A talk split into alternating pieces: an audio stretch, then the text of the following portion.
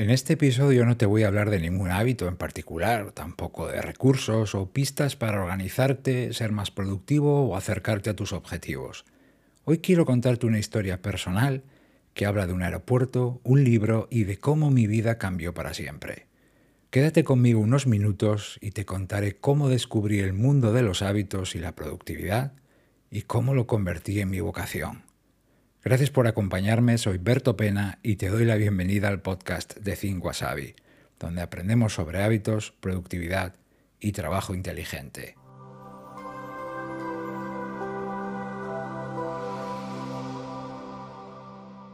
De la necesidad hice un descubrimiento y del descubrimiento una vocación. Esta es la forma que siempre he utilizado para resumir el cúmulo de circunstancias que me trajeron a donde estoy hoy.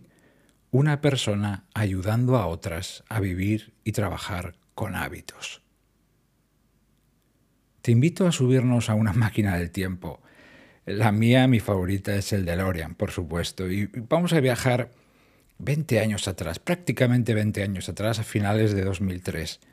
Yo por aquel entonces era alto directivo de marketing en una empresa inglesa que tenía operaciones en más de 20 países, que cotizaba en la Bolsa de Londres y que además se movía en un sector súper, súper competitivo, la telefonía móvil. Así que te puedes imaginar el tipo de trabajo que tenía en un puesto así. Una enorme carga de trabajo, muchísimo estrés, muchos viajes, muchas personas de diferentes países y culturas a mi cargo, montones de proyectos a la vez y un larguísimo etcétera. Como nadie me había enseñado a trabajar y yo tampoco me molesté en aprender, la verdad, pues me enfrenté a esa situación como lo hace la mayoría de la gente, es decir, echando horas y corriendo mucho. Un día y otro y otro y otro, siempre lo mismo, más horas, más carreras. Salía a las tantas de la oficina, un montón de días me tocaba trabajar de noche y por supuesto el fin de semana, que para eso estaba. Dos días de descanso. ¿A qué loco se le ocurrió inventar dos días de descanso? Para eso está, para trabajar. Para mí, trabajar a deshoras era la única forma que yo conocía de sacar las cosas adelante. Urgencias cada dos por tres, montones de reuniones, millones de correos, más nuevos proyectos, nuevos frentes, más urgencias, reuniones vía Skype, viajes, citas, comidas, cierre de contratos, más correo, más reuniones insufribles, por cierto, muchas de ellas, voy a decir la palabra correcta, muchas de ellas perpetradas por mí. Reuniones insufribles, siempre con la lengua afuera y con esa horrible sensación de que tu tiempo siempre lo manejaban otros. Muy pronto empecé a pagar las consecuencias de todo eso. Cada vez tenía menos tiempo libre, menos vida personal. Y como siempre estaba pendiente del correo, nunca llegaba a desconectar de verdad, aun cuando decía que estaba descansando. Así que mi descanso no era descanso. Dormía mal y poco, no hacía ejercicio y no tenía hábitos saludables. Mi alimentación había tocado fondo. Llegaba el lunes agotado. Empezaba el día con la cabeza ya saturada, por supuesto, porque no había descansado. ¿Y cómo me las arreglaba para salir adelante eh, a lo largo de todo el día de la semana? Pues hombre, con mucho café y mucho Red Bull. Bueno, suma todo esto y ¿qué te queda? Además de un potencial infarto de miocardio, ¿qué te queda? Pues un profesional mediocre en una curva descendente que además muchas veces estaba malhumorado, al que le faltaba chispa y además cada vez más. Pero el trabajo salía adelante. Mi departamento iba bien, nuestros productos extraordinariamente y vendíamos un montón, así que todo el mundo estaba feliz. Además yo cobraba un buen sueldo, así que, ¿por qué no seguir? El problema es que en lo personal mi situación fue peor. Y empecé a preocuparme en serio. Me encantaba mi trabajo, pero me veía incapaz de manejarlo. Estaba completamente desbordado. A lo mejor desde el exterior no se veía así, pero yo lo veía. Fue la primera vez quizás ya mayor, ¿eh? que me di cuenta que una persona en realidad tiene dos trabajos a la vez.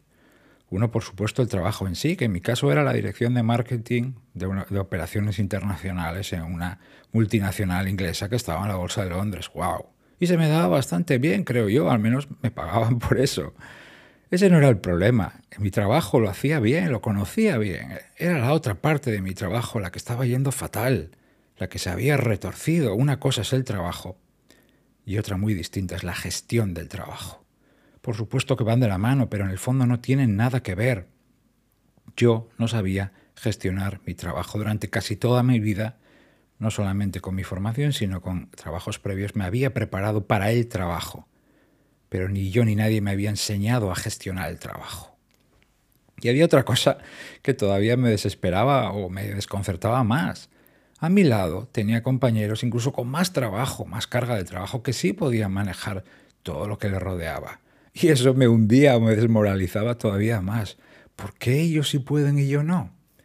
A ver, podemos ser, puede haber una diferencia de inteligencia, puede haber una diferencia de motivación, puede, pero tanta, si yo trabajo lo mismo, incluso más. Sencillamente son muchísimo mejores que yo. Es que yo no valgo en el fondo para un puesto de tanta exigencia. ¿Qué estoy haciendo mal? ¿Qué me falta? ¿Qué me estoy perdiendo? Hasta que pasó algo. Y ese algo lo cambió todo, para siempre. Seguro que como yo tú alguna vez te has preguntado por qué ocurren las cosas en la vida, por qué se cruzan ciertas personas, por qué te encuentras ciertas cosas que en otros momentos no significarían nada. No, me quiero poner trascendental, pero a veces es imposible no hacerte estas preguntas, ¿verdad? Eran las seis de la tarde de un día muy frío a finales de noviembre y yo estaba a punto de tomar un avión de Seattle a Londres, avión de regreso. En finales de noviembre en Seattle hace un frío que pela. Se avecinaba un vuelo largo, un vuelo de nueve horas, nueve horas y media, depende del viento, etc. Y yo no tenía perspectivas de dormir mucho, estaba deambulando por los pasillos enmoquetados del aeropuerto de Seattle de SeaTac y miré mi reloj, me quedaba tiempo de sobra para el embarque y caminando por, por el aeropuerto me topé con el típico kiosco, librería que puedes encontrar en cualquier aeropuerto del mundo, ¿verdad? Así que empecé, matando el tiempo, ¿no? empecé a curiosear los libros que había a la venta, todos estos libros. Miré las cubiertas, los lomos, las contraportadas, hasta que me fijé en uno en concreto, que decía Getting Things Done, The Art of Stress Free Productivity. No era la, primera vez que oía ese título, me sonó en cuanto lo oí, dije, Berto, esto, pero no sabía exactamente lo que había detrás. Quiero decir, todo lo que había detrás. Y del título, más que el Getting Things Done, en España, no sé en otros países exactamente, pero en España el título es Organízate con eficacia. A mí me atrapó el subtítulo. The Art of Stress Free Productivity, el arte de la productividad sin estrés. Oh, te mentiría si dijera que en ese momento dije, ya está, aquí está la solución a mis males. No, no, no, para nada, no, no dije eso, simplemente lo compré impulsado porque me llamaba bastante la atención ese subtítulo, sobre todo el subtítulo, la curiosidad y sobre todo las ganas de ocupar un vuelo que iba a ser muy largo. Como no era una novela, quería tomar notas tranquilamente sentado, así que no empecé a leerlo hasta estar ya en el avión, una vez que eh, eh, hubiéramos iniciado la marcha. ¿no? Así que eh, esperé a que estuviéramos en la pista de despegue y ya desde las primeras palabras del libro me atrapó. porque me sentí muy identificado en muchas de las cosas que describía el autor David Allen. Los minutos y las horas pasaron como si nada. Ahí seguía yo leyendo y mientras sobrevolaba Atlántico lo leí entero, de punta a punta. Incluso algunas partes las releí varias veces, las remarqué, tomé un montón de notas, porque estaba bolígrafo y libreta en mano. Hice algo, además de leer, que hacía años que no hacía, pensar. Bueno, evidentemente que pensaba, ¿entiendes? Pensar en, en mí, en reflexionar, analizar en el fondo, para mí, el libro, que ahora mismo, cuando lo he vuelto a leer hace poco, y hay algunas partes que obviamente se han quedado trasnochadas, porque el libro no, y no se lo recomendaría a nadie como primer libro de productividad, por supuesto que te lo recomiendo el mío, es broma, pero es un libro que muchas personas me han transmitido estos años, que es, es duro en algunas partes el aterrizaje. ¿no? Bueno, a mí me pareció em, precisamente por el punto en el que estaba, me pareció revelador. Para mí el libro funcionó en aquel momento, a lo mejor en otro momento no, pero en aquel momento funcionó como una especie de espejo. Eh, y a base de preguntas que me fui haciendo yo también me hizo darme cuenta de muchas cosas. ¿Por qué hago esto así? ¿Por qué empiezo el día por aquí? ¿Por qué organizo mi agenda de esta manera? ¿Por qué no llevo un control de tareas de otra? ¿Por qué no manejo las fechas de etcétera? ¿no? Que de, de precisamente no se o el método no se destaca por las fechas, pero ¿por qué solo reviso y planifico cuando ya me veo con el agua al cuello? ¿Por qué voy por detrás de las cosas en lugar de ir por delante? Bueno, preguntas así todavía muy generales, pero que me pusieron en ruta. Por supuesto, el libro no hizo nada, los libros no hacen nada, pero sí que eh, influyen, que sí que activan o sí que tocan una tecla. Y en mi caso fue así. En mi caso me cambió, pero primero me sacudió y luego me activó y finalmente me puso en marcha. Las tres cosas a la vez, pero en esa secuencia. Y para mí lo más importante de todo, me apuntó hacia la dirección correcta, que es lo que más necesitas cuando estás tan perdido como yo lo estaba. Ya de regreso en casa, en Madrid, hice una segunda lectura más pausada del libro, tracé mi plan, lo pinté, lo dibujé literalmente en una gran pizarra de pared que tenía en la casa en la que vivía y me puse en marcha con los cambios. Evidentemente la lectura, la reflexión, todo eso está muy bien, pero no hay cambios sin cambios. Poco a poco, em, quise hacerlo poco a poco, pero mi pasión, eh, mi afán por mejorar y sobre todo por salir del agujero en el que estaba, pues me hizo cometer muchos errores de inicio, como poner muchos cambios a la vez. Luego entendí y comprendí que eso era un error, pero de la noche a la mañana no vi un cambio, no vi la luz y fui un hombre nuevo. Mentiría si dijera eso, ¿no? Estas cosas normalmente no funcionan así. Pero sí que relativamente rápido vi cambios porque hice cambios también, y eso me dio confianza mucho. Por supuesto que seguía mi miseria de reuniones, correos, urgencias, mala gestión de tareas, pero, y esto es lo importante, cada día, cada semana, cada mes, hacía mis revisiones. Había alguna mejora, a veces minúscula, a veces más significativa, pero mejoras. Y aquello fue un cambio enorme. Después de meses, no sabría precisar, seis, siete, ocho meses, no lo sé, pero después de unos meses, la evolución a mejor ya era palpable.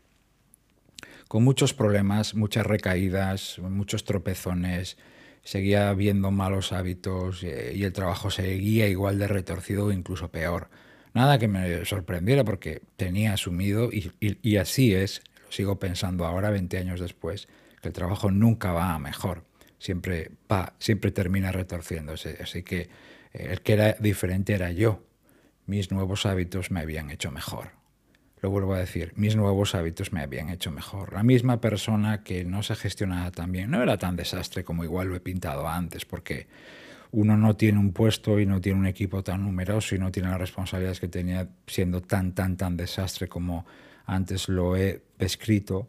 Pero yo al menos así en el tiempo, ahora quizás con lo que sé, eh, para mí era un desastre, ¿no? Pero eh, mejoré claramente. Leí otros libros, leí otros autores, eh, podcasts, blogs, me interesé más por el mundo de los hábitos y la productividad. Llegaron más cambios, nuevos hábitos, y aquellos hábitos y aquellos cambios me fueron moldeando más y más y más. Bueno, para no alargarme mucho más y quitarte más tiempo. A lo largo de los años esos cambios me llevaron hasta el 2007. Después de un inacabado, todavía estoy en él, pero muy feliz camino, decidí que necesitaba compartir esto con otras personas. Sentía la necesidad de hacer esto. Porque me dije esto, si estas, estos hábitos, estas fórmulas de trabajo, estos métodos, estos sistemas, llámalo como quieras al final, me han ayudado tanto a mí, ¿por qué no compartir esto con otras personas? Es fácil que a lo mejor haya personas, no a lo mejor exactamente en la situación que yo, pero que necesitan un impulso, necesitan una pista, y además luego está mi experiencia. He creado montones, eh, montones de proyectos, empresas, he dirigido muchos equipos, he trabajado en tres continentes. Caray, creo que puedo aportar algo a otras personas. Y fue cuando desde mi blog Think Wasabi, que ya llevaba años, pero era un blog mayoritariamente de tecnología, empecé a compartir mis ideas y experiencias de hábitos y de productividad. Luego envié mi primer libro, Gestiona mejor tu vida, mis otras publicaciones, cursos online, Cientos de seminarios, conferencias, charlas, asesorías personales en las que he acompañado a tantas personas, por supuesto también el podcast, ¿no? Y el canal de YouTube y, bueno, todo lo que tengo preparado para ti en el futuro. Ya ves, un libro y un aeropuerto. Y así fue como cambió mi vida para siempre. No sé, tenía ganas de compartir esta historia contigo. Gracias.